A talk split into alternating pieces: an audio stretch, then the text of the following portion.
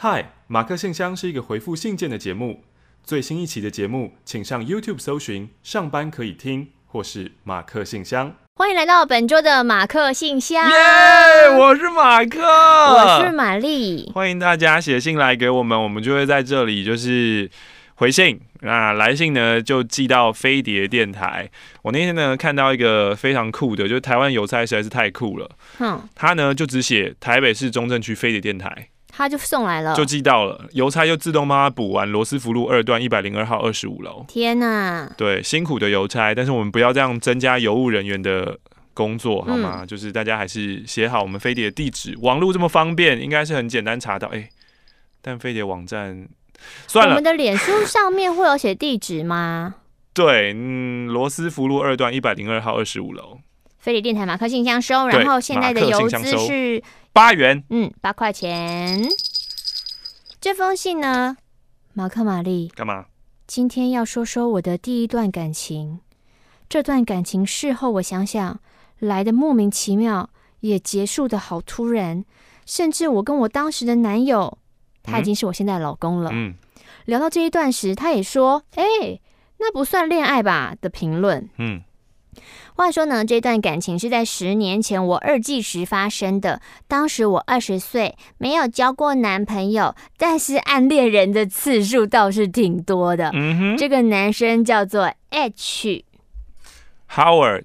Howard 是在新生活动上认识的。当时我念的学校跟另外一所科技大学合办迎新，我因为同学的关系成为活动的工作人员，Howard 则是那一所学校的工作人员，所以我们就变熟了。之后呢，我们这一群比较谈得来的朋友就常常一起出游啊，去宜兰啊、花莲啊。豪尔是一个外表斯文的男生，在他那一群人来疯的朋友当中，算是比较正经的角色，感觉比较容易害羞。相处久了就觉得豪尔是一个个性好的人，没有什么负面的印象。那几次的出游当中呢，豪尔的那群朋友三不五时就会起哄说：“豪尔喜欢你，在一起，在一起，在一起。”然后不然就是会故意让我们单独相处。当初呢，我只是想说啊，大家开玩笑而已，没有当真，就笑笑的。但是 Howard 也没有阻止他朋友的起哄，而且当时我喜欢的是他那群朋友当中的 C。你在边听我念信边聊 Line？我没有边聊。你在看什么色情的？没有啦。那 C 是谁？你说啊，Kathy，不对，C 是 是不是慌了？慌了。你就是你看老老是被老师点起来。我我 马克这一题，我刚我刚刚课文念到哪？呃，什么看到 C？那 C 呢？C 呢？呃，那个 C 是谁啊？我知道，老师对不起，老师我去外面罚站。不准去外面回来！哦，老师，原来你还是需要我的。呃，Combo，Combo，谁叫 Combo 啊？你说 C 要男生名字是不是？Connor，嗯，Conley，Connor，Connor，Connor 啊！我那一次活动之前我就认识 Connor 了，跟 Connor 好难念哦。要换名字是不是？嗯，呃，C 开头哦，嗯。C 开头男生名字，我怎么瞬间想不到啊？嗯，哎、欸、，C 我真的想不到哎、欸。想想你最近看的影集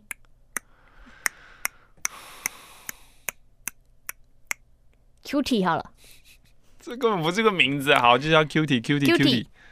不能一直停在这边，就是下不去，也是很尴尬。Q T 当时是另外一所学校的学生，因为社团活动认识他。毕业后呢，我到台北念书，也没有跟 Q T 联络了，也是这次活动意外重逢，那就是有种熟悉感，有点怀念，所以我就渐渐的在意他了。到后来就喜欢他了，可是 Q T 已经有女朋友了，苏拉的我只能在旁边注意他。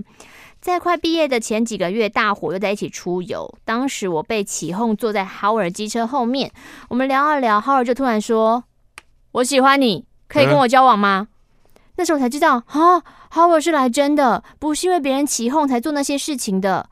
这一次的告白，我跟豪尔说：“嗯，你是个个性蛮好的男生。”可是我们认识不到一年，而且又是这半年才比较熟悉。然后我现在就现在又又又又又又又只把你当好朋友而已。呃，没想到豪尔就回说所以你讨厌我吗？我还有机会吗？我就点点头。之后一个月，Howard 更积极的对我好，三不五时约我出去。我心里想，嗯，Howard 确实是个好人呐。那跟 Cutie 又没有什么可能性，不如就跟 Howard 试试看好了。所以当 Howard 第二次第二次告白时，我就接受了。跟 Howard 在一起之后呢，我们跟一般情侣一样啊，牵手啊，逛街啊。但我又觉得有一种隔阂在里面，比朋友亲密一点没错，又没有情侣般的甜蜜。让我最在意的事情就是。有一天，我隔天有事，所以必须先借住在 Howard 的租屋处。嗯，那天晚上，Howard 说：“呃，我会睡地板，你睡床上。Uh huh. ”我躺在床上，心里想：不对吧？有情侣是分开睡的吗？而且我们又是成年人了，又是情侣，所以他期待就是当天晚上可以发生些什么。他觉得就算发生什么事情，他觉得是很正常的。Uh. 所以我就鼓起勇气跟背对我睡的 Howard 说：“其实你睡地板会不会不舒服？你的床就算我们两个人睡同一张，我觉得可以的呀。对啊，也不会太挤呀。没想到 Howard 还是背对我说：不用，我睡地板就好。为什么？当下的我就觉得，你知道，我都主动这样讲，对啊，你还这样回，我就很尴尬。所以我就一直很在意这件事情。嗯，交往的过程当中，他从来不曾主动亲我，哼让我对关系越来越不解。”交往一个多月之后，有天晚上，讲到这边就已经要未看先猜 Howard 是 gay 了。你答对了，是是是，为都这样想的人，马上按喜欢这个影片。我接到 Howard 的电话，他支支吾吾的说：“我我我我想跟你嗯说一件事。”等一下，为什么 Howard 有奇怪的乡音？因为他就是感觉是个很很正直、很勾引、很老实的人这样子。哦，oh. 我心想说，这个气氛难道是？我想我们不适合在一起。我们分手吧，不适合在一起，不适合，我是说不适合。我就说，呃，请问是哪里不适合呢？嗯哼，跟你在一起之后，我觉得你跟我想象中的好像不太一样。嗯、我们大概沉默了快一分钟，嗯、我就说，好吧，既然你这么说，就这样吧。嗯，我挂下电话，脑袋空空，内心空空。我问我自己，哎，你难过吗？不会呀。哎，那你现在的想法呢？嗯，由他结束这段感情也好。哼哼哼。说实在的，到底 H 当时把我想象成什么样的人呐、啊？嗯，他说想象破灭，那到底是怎么样呢？好，但说这段感情也让他上了一课。嗯，所以他就反省，想说你以后可能喜欢别人程度只有一点点的话，可能也不要就随随便便的答应。嗯，因此跟第二任男友交往时，他跟我告白的时候，我很确定，我跟这个人在一起时。我是不想分开的，我会想主动牵对方的手的。我确定我自己喜欢他的，有这个感觉，我才答应的。嗯哼。交往时候我还问过男朋友说：“嗯，你你跟我这样交往之后，你觉得有落差吗？”男友也说：“没有啊，你不你不就是这样子的一个人吗？”那个时候我就跟他讲了 Howard 跟我之间的故事。嗯。男友就说：“你那个不是怪，你那个不是爱情啦，你就是遇到一个很奇怪的人。” 就是这样，也是我们好像未看先猜，太直接推定性取向了。他也最后没有揭晓这个答案。对啊，来自于 Taco 的感情故事。嗨，马克玛丽，今天是一个需要有匿名的故事，叫我法拉好了。法拉？上次马克念到我的信的时候说，很久没有听到我的消息，我就先来更新一下。这半年。我接了很多的广告、MV 跟政府的案子，几乎没有什么休息。但好消息是，我交男朋友了，是个大我快要七岁的大男孩。前阵子一直觉得很多角色真的转换不太过来，很累。最近开始有时间慢慢取得平衡，虽然案子的钱一直被拖款，但还过得下去。整体来说，这关这半整体来说这半年过得不错，也是我最拼命往上爬的半年。以下是故事的开始，关于我和生平以来最晴天霹雳、最不安的一天。嘿，哐！这几个月生理期非常不稳定的我，这个月一口气来了一个月。嗯，中间好几度甚至痛到站不起来，要用爬的。但休息一两天就有力气下床，休息完就是要赶紧处理案子。昨天跟朋友吃饭聊到这个状况，他立马带我到旁边的妇产科检查。路上呢，我还一直念着说：“哦，我有片还没剪完诶，能不能下礼拜再看呢、啊？”但是我的朋友坚持。当你的月经已经喷了三十天，其实当它喷到第十五天的时候，你就该看医生了。对呀、啊，朋友坚持就是把我拖去医院，跟护士快问快答结束以后，护士给我一个杯子，说要验尿，说不正常出血，我们还是必须要先确认一下有没有可能是有怀孕的可能。嗯。我那时候呢，呃，很安心的去尿，觉得切，怎么可能啦？因为我都有做好防护措施啊，一定只是因为我太累了，才会月经不稳定啦。结果医生一看就说有怀孕哦，哈，我们要做内诊，不安感从这刻开始。拿一根长长的东西伸进去我的下面，转来转去，一直放着，跟护士讲话。内诊结束后，马上说：“你现在要转诊到马街急诊，现在就搭计程车去。”是不是那个啊？什么在什么子宫外受孕那一种啊？沿路上不要吃东西，不要喝水，因为可能要开刀。嗯，在转诊单的时候，护士开始跟我解释我的情况是子宫外孕。必须要拿掉的，而且绝对不能拖。嗯，如果受精卵在输卵管里长大，嗯，让输卵管破掉、失血过多，是会休克的。嗯，我开始一直很不安的拨电话给在外地工作的男友，打了四五遍都没有接，我很怕他还没接电话我就死了。到马街门口时，他终于接了。听完状况后，大概半分钟沉默。本来以为手机坏了，哈。他居然这个时候接了一个哈哈哈，我这个时候笑不出来哎。女生自己哈还是男生哈？还是他写信？他写信写到这边，然后本来以为手机坏了，哈。他可能是事后回想，觉得有点好笑。对啊，哈。进马街又是一连串的内诊、检查、抽血等报告。呃，有一张床让我休息打点滴，那是我第一次躺在急诊室的床上。等报告三小时呢，我最想做的两件事：一写遗书。我在医生把血送去检验前的最后一句话是：“我的家人会知道吗？”嗯，医生说，如果需要全身麻醉的话，会希望有亲属能在身边签同意书。但是你已经是成年人了，可以为自己负责，所以好好想想吧。嗯，第二个想做的事就是写信给你们。哈！我的天哪！每一次最无助的时候，都会想念起你们这两个人。但那时我的纸和笔都在我朋友的车上，他先去处理事情，不在我身边，无法提笔写些什么。我真的非常焦虑，我也睡不着，就这样观察躺在我身边的每一位患者与他们的家属，还有好正的护士。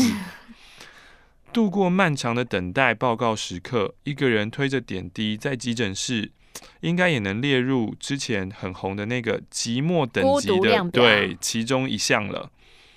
哈哈，等了三小时，护士走向我说：“报告显示已经是流掉了，没有在身体内长大，所以不用开刀。但是我的身体现在都是积血，还有血块残留。”还是要持续的回诊追踪，算是不幸中的大幸。然后约了回诊时间，就这样结束了一天的惊魂，大概是我最接近死亡的一次了。在这里要呼吁女孩们，不要认为月经有来就是正常的。只要有不正常的疼痛，过于不规律的话，就一定要赶快就医，不然真的是很危险。你也不先反省，你一开始还不肯去看医生，还不是你朋友带你去？对，他经历过这一切以后，他知道，还有亲人都是这样嘛，要亲身体验以后才会懂这一件事情。啊、不要觉得事情不可能发生在自己的身上。在急诊室的那三个小时，真的想了很多，感觉是一些。长大以后才会想的事情，嗯，感觉我一天成长了好多。希望大家都平平安安、健健康康。请看，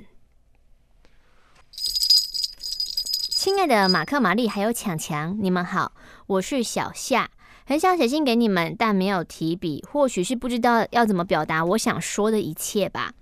提笔写信是因为前一阵子我收留了一个学姐。这个学姐是她毕业了，但还在等离校手续，房子租约却已经到期的人。住在一起的时间，我向她大力推荐这个。我刚认识不久，却深深爱上了深夜广播节目，强迫学姐跟我一起听 Jimmy 有声书，一起在半夜笑到尾叮尾当。从那天晚上开始，学姐就一直催我说：“那你赶快写信，你赶快写啊！”我是一个不烟但每晚都想喝酒的烟酒生。嗯哼，当初工作几年之后，想要更精进自己，也想证明自己，获得一些成就感，所以回到了学校，但又无法兼顾工作跟课业，所以我就把工作给辞了，给自己一年的时间，赶紧把剩下的学位完成。现在眼看时间要到了，可是我的路只走了一半，每天都觉得很懊悔，后悔选这条路。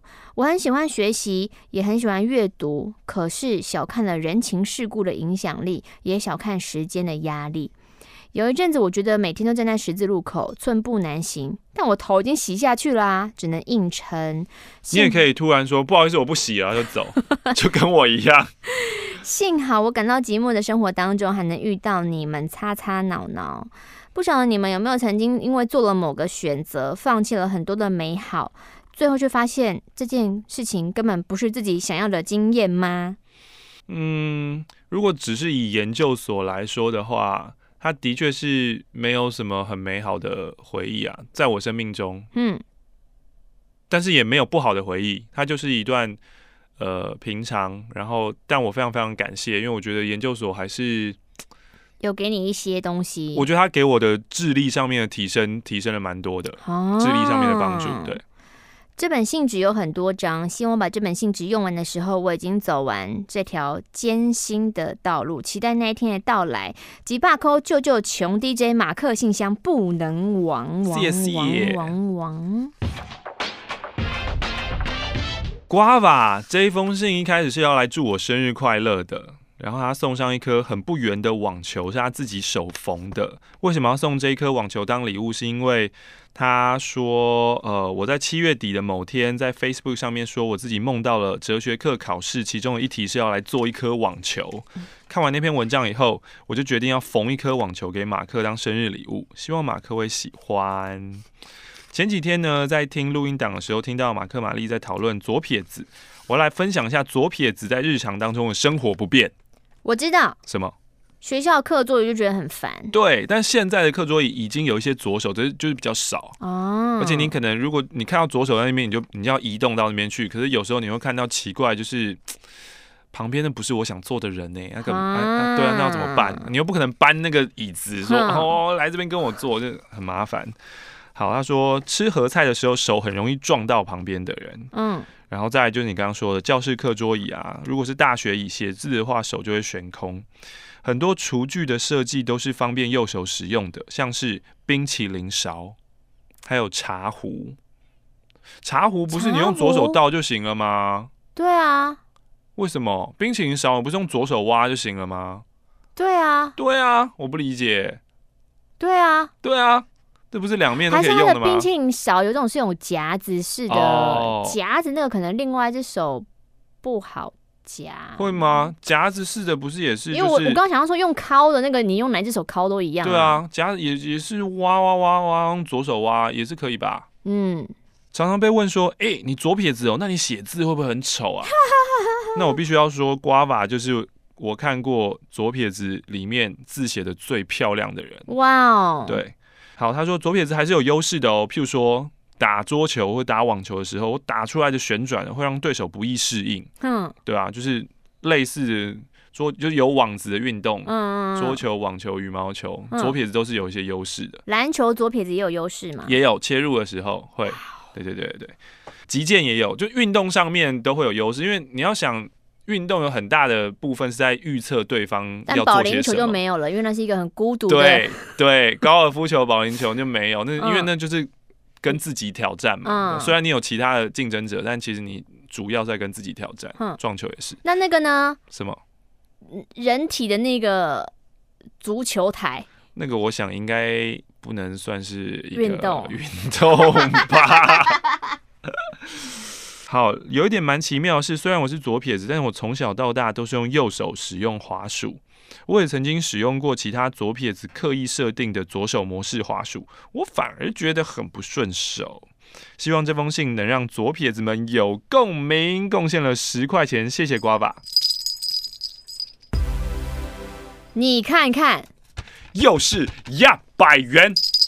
这封信来自于乡友，我是今年十月底听到 YouTube 马克信箱的超资浅点友。天哪，好新哦！但因为我是听 YouTube 马克信箱，所以我觉得我应该叫香友。嘿嘿嘿，为什么香友？马克信箱啊。哦哦、那个时候朋友 S Stephanie Stephanie 丢了迷惘研究生的那一周连结给我说，我觉得这个人超雷的。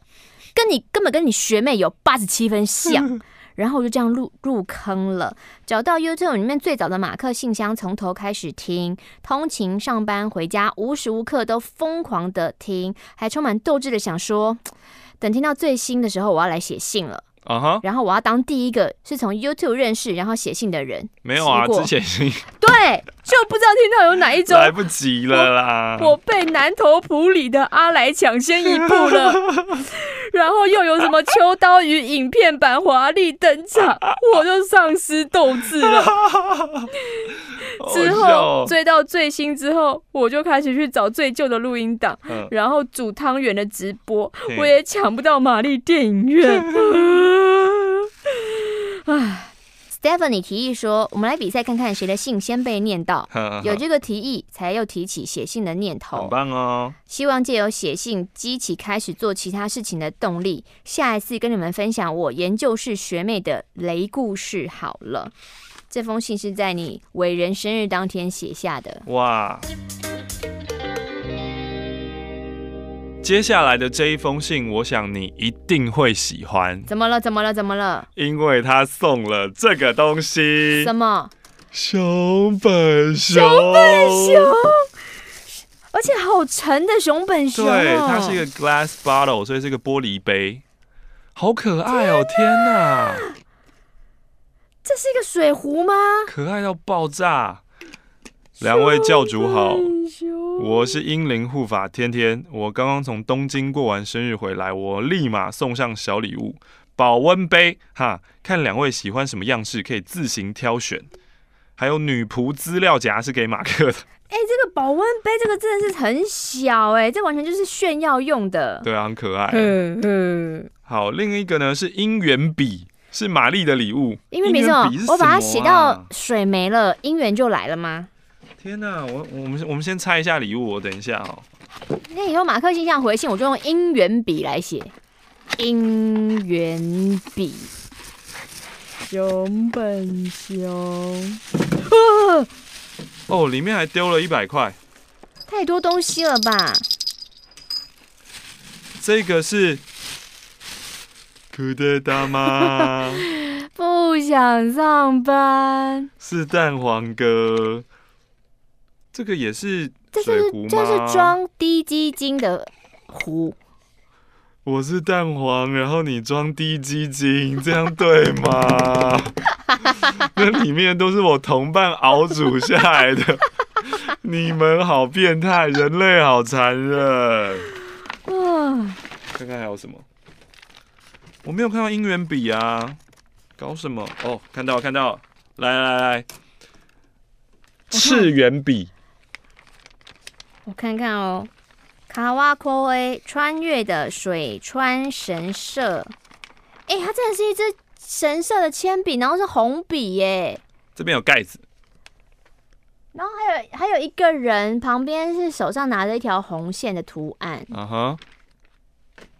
然后它的盖子是一个男生啦，所以盖起来男女就合在一起了。哎呦，嗯，有交合哦，嗯，交合。姻缘笔是去穿越有名的冰川神社求回来的。那支笔的笔杆跟笔盖上有一个男孩跟女孩，随着笔越用越短，男孩跟女孩就会随着红线越来越近。然后最后会干嘛？呃，最后就合在一起吧。呃对，嗯，我不太确定要拿笔来写什么，感觉写喜欢的人的名字好像有点可怕。狂写你暗恋的人，而且用红红字呢。好，再来有一样回报一下十月份的英灵驱动状况哈。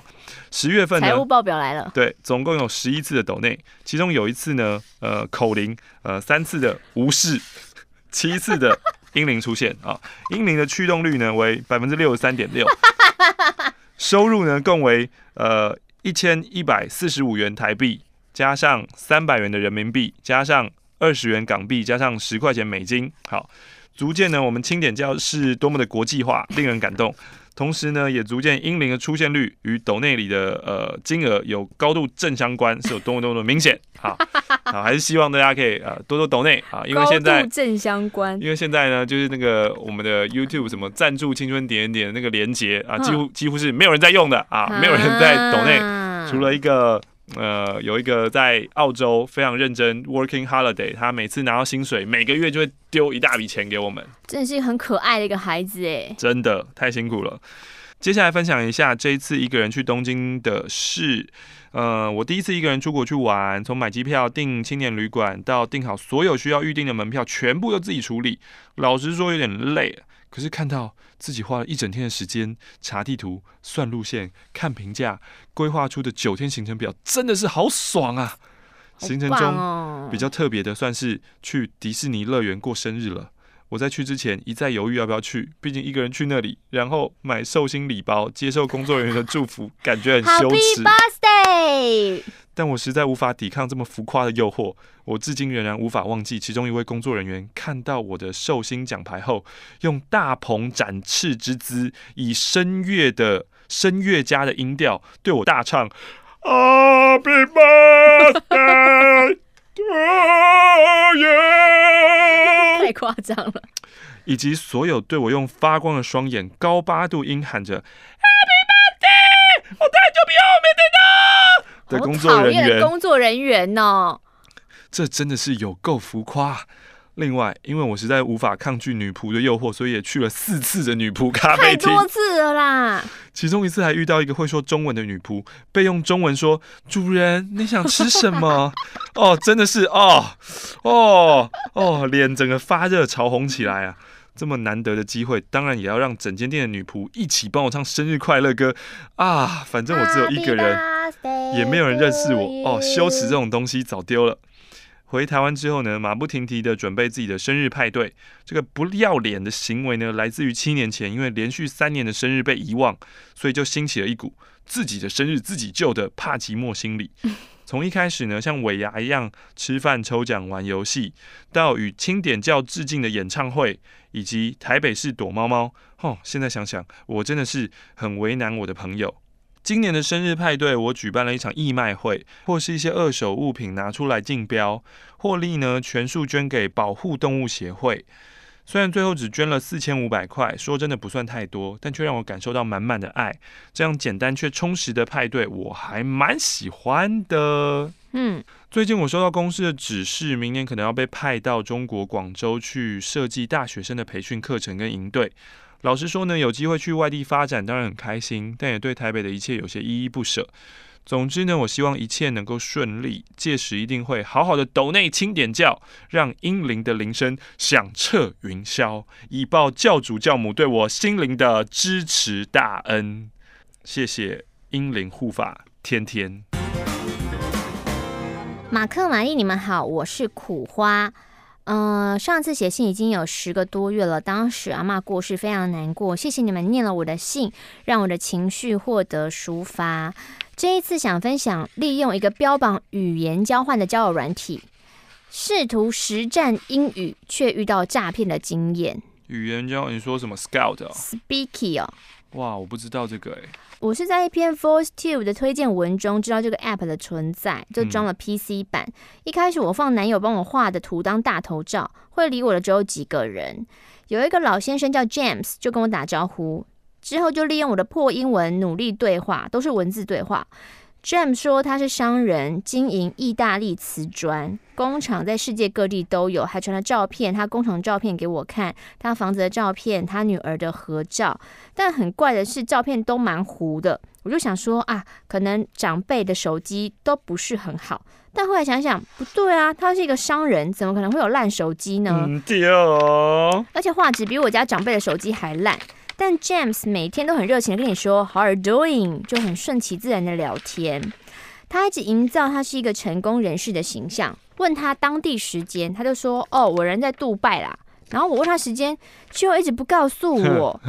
过了几天，他又说他觉得今天很 cool，因为他参加了 leadership conference，遇到很多人，也传了他的识别证，但识别证上上面没有写名字。然后上面有印一些文字，我就去 Google 了。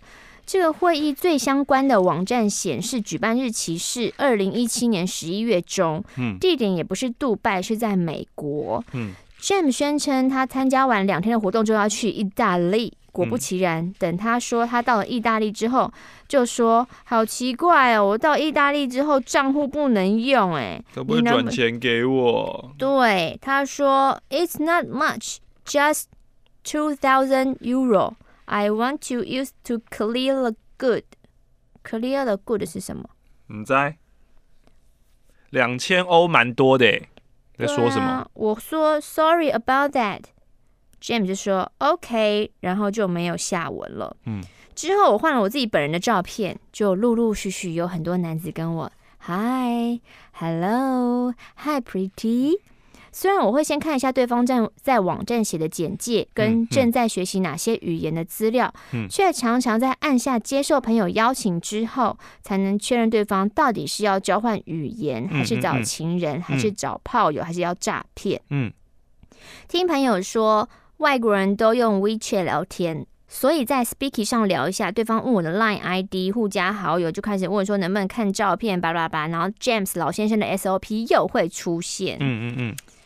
然后他说：“这个这个 app 上面呢，他们会很常说 ‘I really like you, we can be good friends’。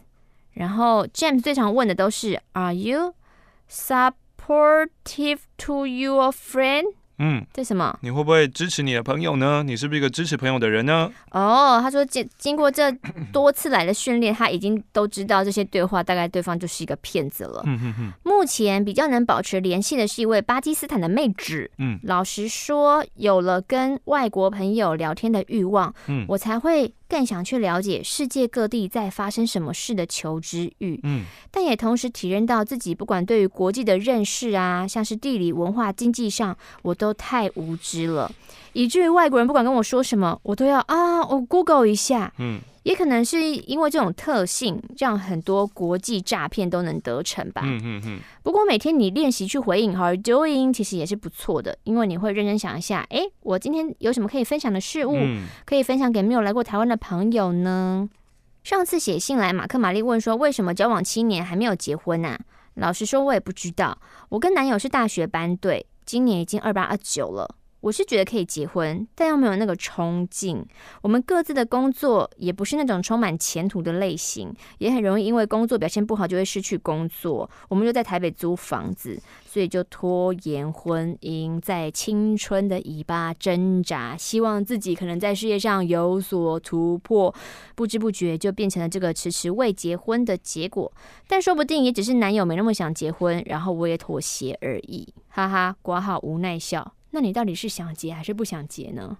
不知道吧，没有想，没有多想。好，总之现在在工作上就是学习新事物、新技能，认真寻找语言交换的伙伴，日子充实快乐。另外，真心的觉得讲烂电影真的是好好笑。嗯，嗯，他叫什么名字？苦花，苦掉的一朵花。为什么要问这个名字呢？就是因为接下来的这一封信跟上一封有很多很多的相似点。她也有一个交往七年的男朋友，哼，她也用了交友软体，哼，哪一个？她没说。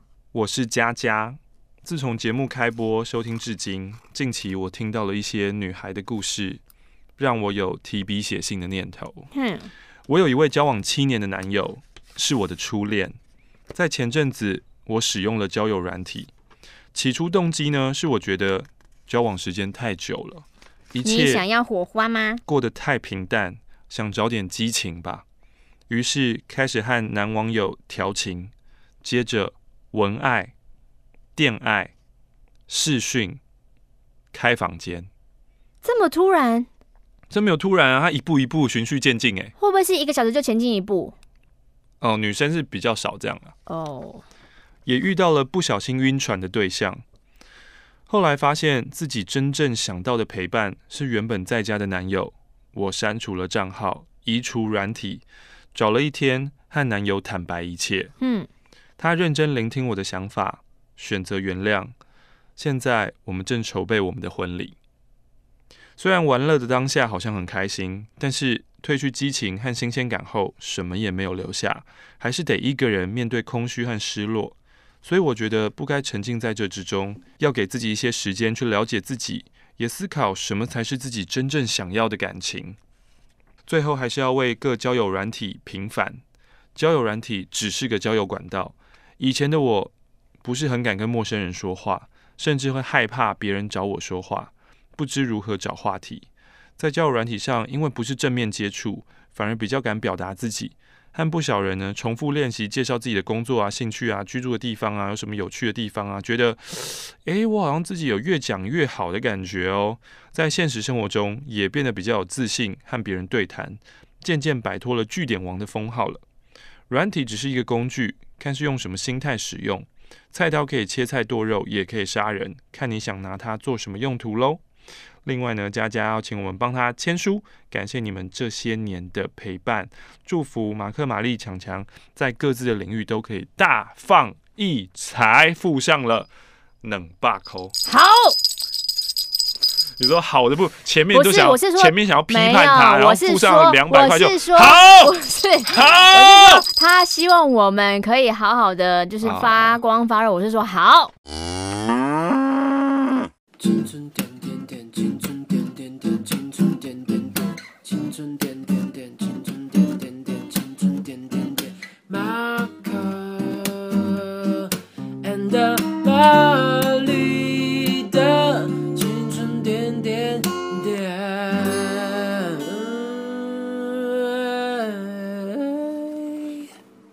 封信也是有一百元。哇哦，哎，我的零呢？而且封面它写着：“这是超级人物。”怎么样？我们要寻找谁？马克、玛丽，你们好。嘿，我是炒泡面。今天我想借由马克信箱来托付一个超级任务。二零一七年的十一月三号到七号。我们家展开了生平第一次的全家出国旅游，uh huh. 到了新加坡跟马来西亚玩了四天四夜的自助行。Uh huh. 在台湾时基本上都穿得很轻便，但不清凉。Uh huh. 这一次出国想说啊，新加坡不是很热吗？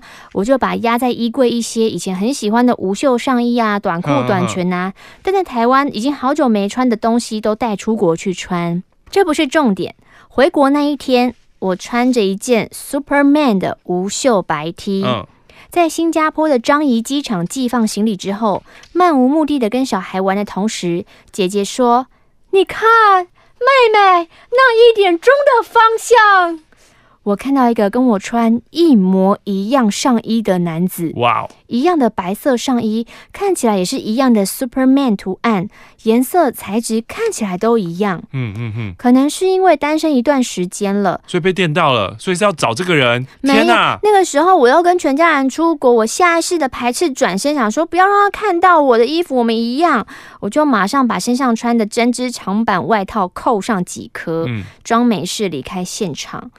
很快回到台湾机场了，下飞机一样，在帮忙搞定那些小毛头的同时，一个转身，我又看见那位 Superman，他背着后背包走在我们的后面，我又下意识的转头，也把身上的衣服遮得更紧，撞衫事件就落幕了。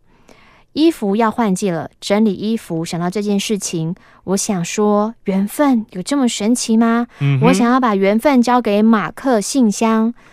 会不会那一那一位 Superman 先生也是点友呢？这有点很浪漫呢。你要知道，青春点点马克先生，我们真的是小众中的小众。如果他是的话，Superman 先生，如果你也是点友，我们来交个朋友吧。他这边有附上他的 Line ID，好酷哦！所以这封信要保留喽。我们要等那个 Superman 穿穿白色 Superman 衣服的人。私讯给青春点点点，所以你等于是二零一七年的十一月七号，也是从新加坡樟宜机场飞回台湾，应该是桃园吧，对不对？他没有写，他没有说。嗯，哇哦，如果能找到的话，哇哦，能找到真的很酷哎，如果能找到很值得大说特说哎，很值得聊一聊。对啊，嗯。这封信来自于大剧场，听到之前终于有版剧，真的好兴奋哦！可惜我那两日都无法前往，希望你们可以帮我在书上签名，再麻烦寄回来给我。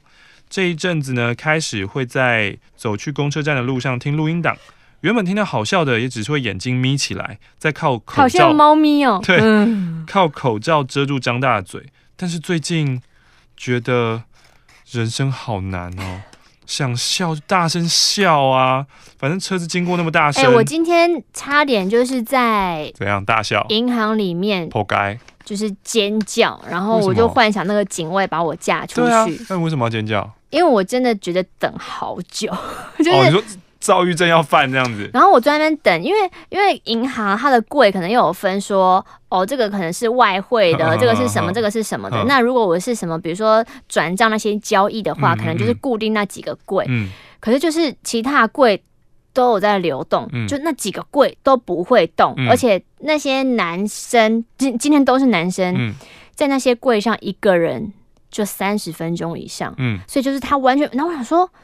到底在办什么业务那么久？呵呵呵，然后好不容易半呃半小时之后，有一个男的终于办完他的业务，然后我就又在盯他隔壁那一个。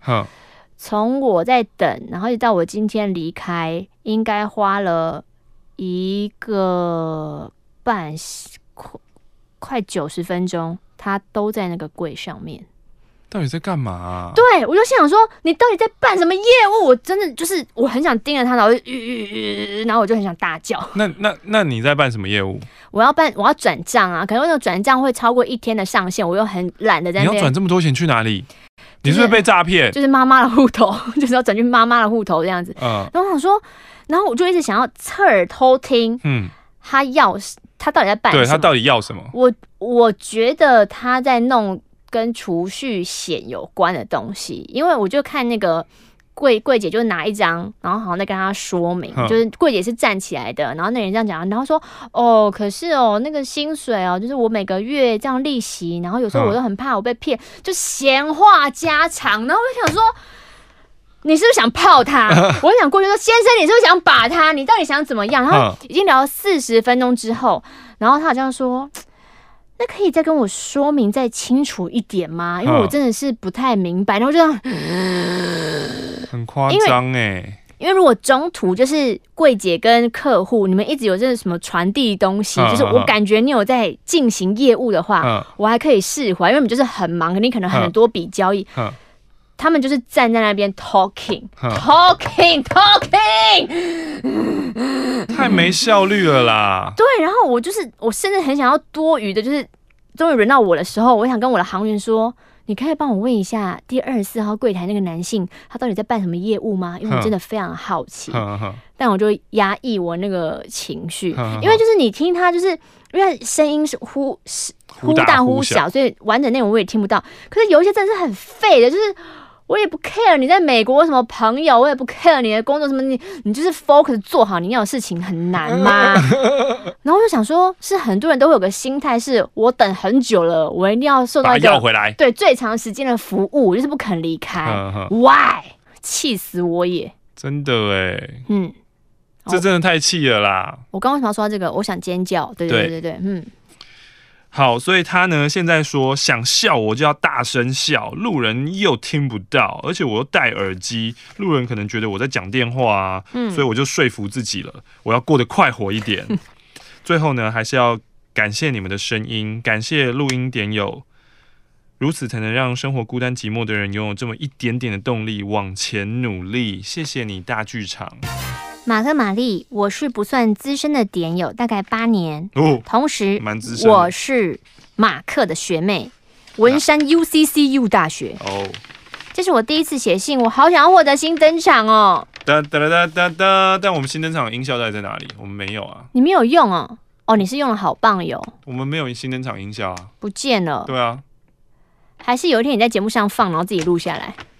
很累呢，你做你做，你帮我做这件事。谁会啊？你又自己放哦。这个电脑不是可以放那边录进来这边吗？你录了一次不就有了？哦。我叫减肥中的 D，D 是那个 A B C D 的 D，不是猪哦。我想他取这个名字应该也是有双关的意味吧。啊，信纸也是很久以前就买的，他也不知道为什么以前学生时代那么阔气，可能信纸要一百二，他就下单了。嗯，最近要毕业的我有点迷惘，突然想要回到无忧无虑的小时候，想要赶快长大。长大之后，我现在发现了儿时的美好。我是减肥中的 D。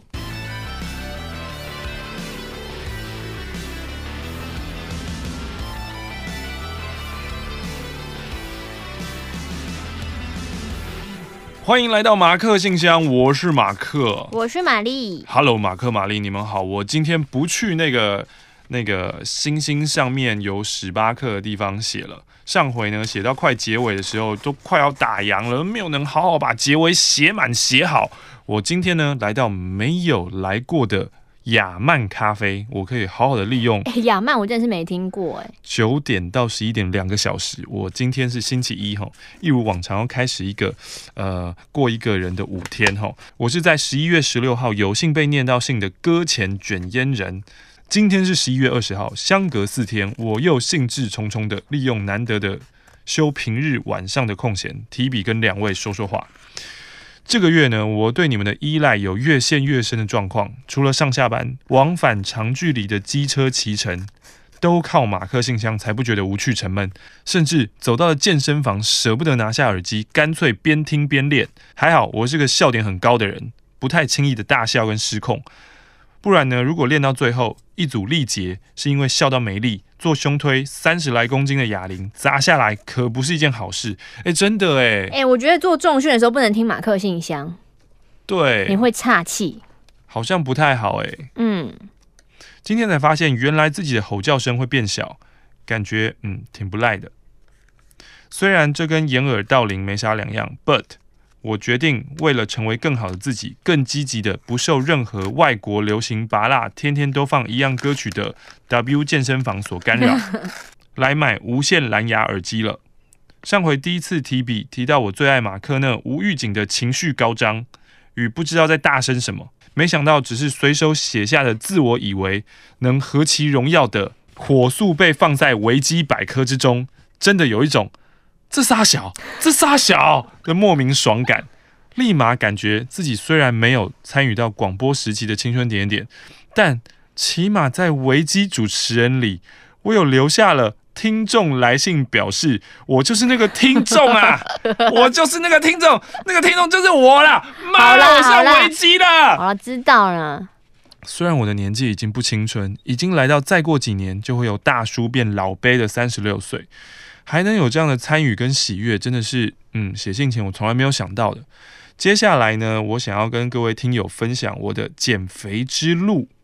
减肥对于现在人来说，真的是一生的追求啦。很多人呢，都随时有人在教什么，要做什么啊，几分钟啊，吃什么啊，多久啊就有成效。可是呢，我自己从一百多公斤到八十左右的过程，体会了很多。如果当你已经少了十公斤的时候，裤子虽然变松了。但在瘦子眼里，你依旧是胖子。直到身上出现了腹肌之后，才会终于摆脱“胖”这个字。我想要告诉各位，对于从来没有运动想要减肥的人，每天找时间动起来吧。减肥不外乎吃跟练，特别呢是不要硬撑。如果你不想动、不想跑，你就停下来，放慢步调，休息也好。不要在心里面种下一种。运动很苦，好疲惫哦，要去克服这种 inception，你不可以种下来，你要把它当成生活的一部分，你要去习惯它。一段时间之后，身体的改变是最好的礼物。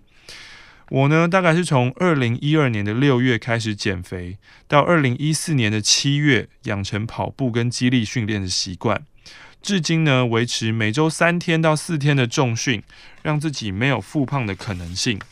从来没有想过，原来自己呢，可以在写信这件事情上说写就写，毫不拖延。我想是因为我的内心真的是寂寞吧。信的最后呢，想借由两位的金口帮我祝福水瓶、天蝎、巨蟹、处女、双鱼、太多了，就全部了嘛。在新的一年里，大部分的日子都能够啊，要求也不要求全部，还大部分的日子顺心且如意。哎、欸，要求全部的日子顺心很恐怖、欸。你要许这种愿，你就大胆的许嘛，反正又不会成真。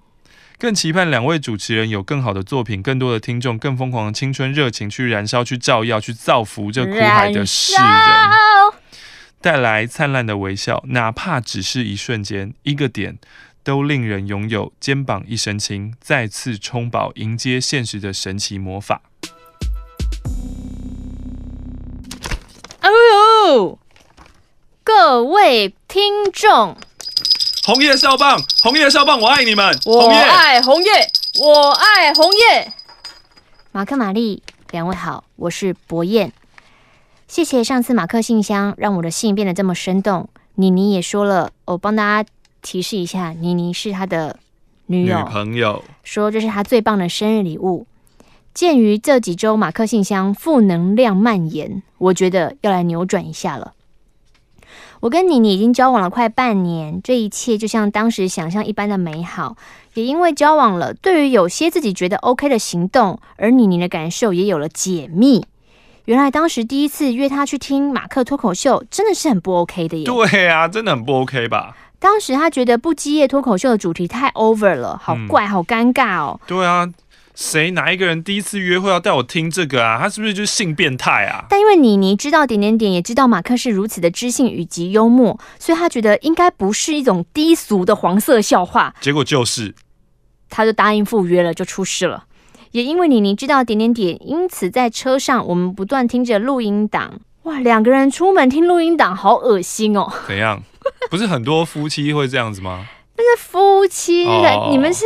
第一次见面，刚认识没多久的人哎，马克玛丽不止让我们的行车出发的旅程很欢乐，也掩盖掉了回程疲累，以及分离感，以及要上班的上班的那些厌烦。妮妮也觉得点点点是独一无二的存在，就算隔了八年的录音档又怎么样？我们还是跨越时空，觉得很好笑。嗯嗯、我们很珍惜每一次的相处，因为我在台北，他在桃园，周末才会见面，嗯、所以就很开心。长辈们都感受到我们的快乐，私自串通说，赶快叫我们早点结婚啊，偷偷拿我们八字去算啊。然后在双十连假，我们就被长辈通知说，哦，你们哈，二零一八年的六月要结婚。我们当时还交往不到四个月，嗯，当然我们已经把对方视为一辈子的伴侣，相处的过程当中不断的证明我们的判断是正确的。为什么隐隐约觉得有点不妙的感觉啊？干嘛干嘛干嘛？人过得很幸福很顺遂，你会觉得出事是不是？这什么心态？不是，就是当人很确定，就是 when you are certain of something 的时候，当你太确定的时候，嗯，是会出事的。但是长辈过于积极的动作，让原本一些应该是很浪漫的举动变得有点尴尬。比如说求婚，因为我根本就还没有求婚呐、啊。嗯。那现在长辈只觉得说赶快求婚，那是手续，那是手续，赶快，反正六月要结婚。哎，上一次麻烦马克玛丽祝你你生日快乐，所以这一次我想要麻烦两位，请。天哪！怎样怎样？他要请专，求婚哦、他要请专业的配音员欧马克用很温暖的嗓音帮我念下面的文字。各位可以的话，配乐请放下萧敬腾的《Marry Me》。要用我的歌求婚？Marry Me，Seriously，妮妮。能和你相遇与交往，这是我人生最大的奇迹。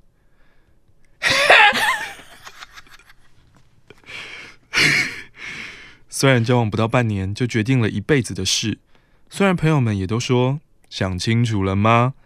但是我们自己最清楚，这一切就是这么理所当然，就像那句神秘的“当你遇到就知道了”。我觉得我遇到了，请问你愿意成为我的太太，让我永远照顾你，成为我永远取暖的对象吗？再一次，马克说过，爱如果有单位，那个单位应该是时间。那这一次，我要说，我会给你一辈子的时间。最后，感谢命运之神给我和妮妮的交集。感谢有青春点点点，让第一次原来不 OK 的邀约变得有趣，也让我自己变得更好。再一次感谢马克和玛丽，虽然有了妮妮，但我没有舍弃你们哦。你们的声音依旧在我们的生活中。祝福两位永远健康顺利和幸福。给除了妮妮和家人朋友之外，我最爱的青春点点点，博弈。我想没有比这封信更适合当今天句点了。我刚那句话的逻辑是对的吗？没有比这封信更适合当今天马克信箱的据点了。谢谢大家。